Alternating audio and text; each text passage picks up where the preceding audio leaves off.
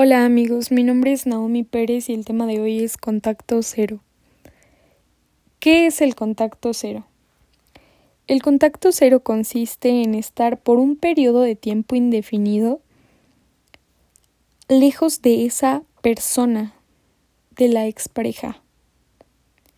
Si bien lo expresa el contacto cero es mayormente usada para las rupturas de pareja, lo cierto es que también es aplicable en todo tipo de relación, tanto personal como profesional.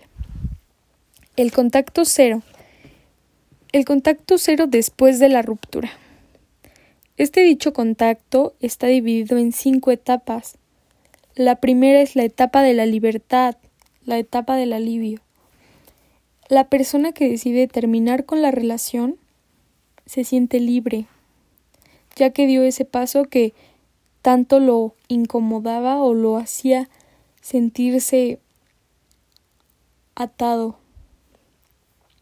Este paso es terminar con la relación, decir lo que siente y finalmente empezar un nuevo estilo de vida. Se siente empoderado ya que logró su objetivo, enfrentó el miedo, por lo tanto siente un alivio. Posteriormente pasamos a la segunda fase, que es la felicidad.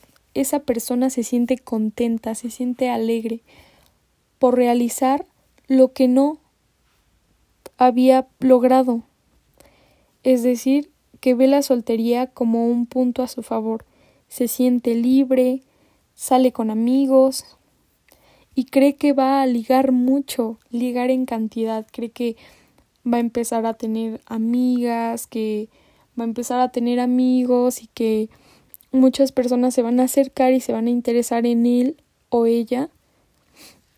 Entonces esto lo pone feliz. Eh, después de eso pasaríamos a la tercera etapa. Es la etapa de la tristeza, de la ausencia. ¿Por qué? Después de esas salidas que tanto le causaban alegría o felicidad, se empieza a dar cuenta de algo. Ojo, esto pasa solo en algunas de las relaciones, porque cada una es diferente. Cabe destacar que no todos vuelven, ¿ok? O sea, no todas las relaciones se van a volver a unir, no todas las personas se van a arrepentir. Pero supongamos que sí, ¿no? Que empieza a sentir tu ausencia, que ya no se divierte tanto si tú no estás ahí. Ok, eso sería un punto a tu favor si es que tú quieres que la relación pues siga su camino, ¿no? Se vuelva a unir contigo. Entonces, es muy importante que tú apliques el contacto cero. Sé que es muy difícil, es muy doloroso y es un proceso que tal vez nos parece largo, ¿sabes? Y también es muy riesgoso porque así como tú puedes creer que que vas a esperar por esa persona, tal vez tú eres el que cambia de opinión y se da cuenta de que de verdad no la quieres y aunque regrese, ya no vas a estar dispuesto, ¿no? Pero supongamos que ambos están dispuestos, ambos se extrañan y quieren regresar a, a esa relación, ¿no? Entonces ahí es en donde esa persona siente tu ausencia. Se da cuenta de que salir no es tan divertido sin ti. Por ello es necesario vivir este contacto cero, porque va, va a aprender a valorarte.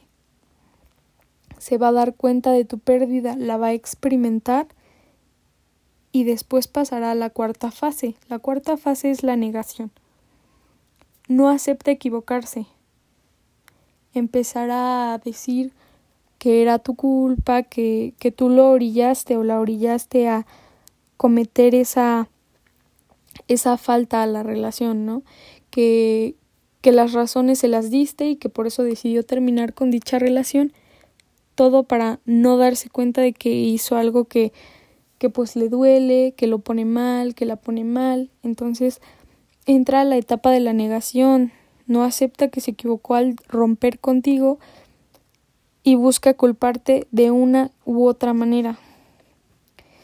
En esta etapa sí tienes que ser muy consciente de que no te tienes que concentrar solo en esa persona ¿Por qué? Para disminuir esa incertidumbre. El amor no es exacto, influyen muchísimas cosas, o sea, no es lo mismo tres meses a quince años. No es lo mismo tener una infidelidad a peleas por cosas banales, ¿sabes? Ahí es en donde entramos en eso de no todas las relaciones vuelven, ¿ok? Posteriormente de la etapa de la negación, que es la cuarta etapa, en donde te culpa y no acepta que se equivocó, pasa a la soledad y la culpa. Es la añoranza. Busca y valora el tiempo que le brindabas. Valora tu tiempo y las emociones que le hacía sentir. Por experiencia propia, porque ya te sintió, ya sintió tu pérdida, ya lo vivió y ya no quiere estar así. Para llegar hasta ese punto son aproximadamente dos meses después de el contacto cero, no de la ruptura. Después de la ruptura tú tienes que aplicar el contacto cero, que es evitar a toda costa hablar con dicha persona para que sienta tu pérdida así como tú la estás sintiendo. Si tú logras pasar esas etapas, en ese, en ese momento debes darte tiempo para ti, para conocerte, cuidar más tu, tu persona. En este caso, pues dibujar, salir igual con amigos, hacer ejercicio, descubrir cosas o talentos que tienes y no te habías dado el tiempo de poner en práctica. El contacto cero es muy, muy, muy eficaz. Es un beneficio. ¿Por qué? Porque esa persona ya no, ya no te va a dejar ir tan fácil. Si es que vuelve a existir una relación con esa persona, ya no te va a dejar ir. No tan fácil, porque ya sabe lo que es estar sin ti y lo pensaría dos veces. Entonces, eh, yo les sugiero que hagan el contacto cero, tal vez si es algo muy, muy difícil, pero no es imposible. Y suponiendo que pasan la etapa 1, la 2, la 3, la 4 y la 5, puede que todo empiece a tomar su rumbo y sí, la relación siga su curso. Y finalmente, si no, no, pasa, si no pasa nada, o sea, si no se dan cuenta de que pasa por las etapas, eh, nunca los busca, pues ah, no deberían sentirse mal porque esa persona es la que debería sentirse mal porque perdió a alguien que de verdad lo amaba y ustedes deben sentirse bien porque pues sí, ¿no? Perdieron a alguien que no los amaba. Y como dicen, hay muchos con quienes podemos estar, pero pocos con los quien podemos ser, ¿ok? Entonces, apliquen el contacto cero, amigos.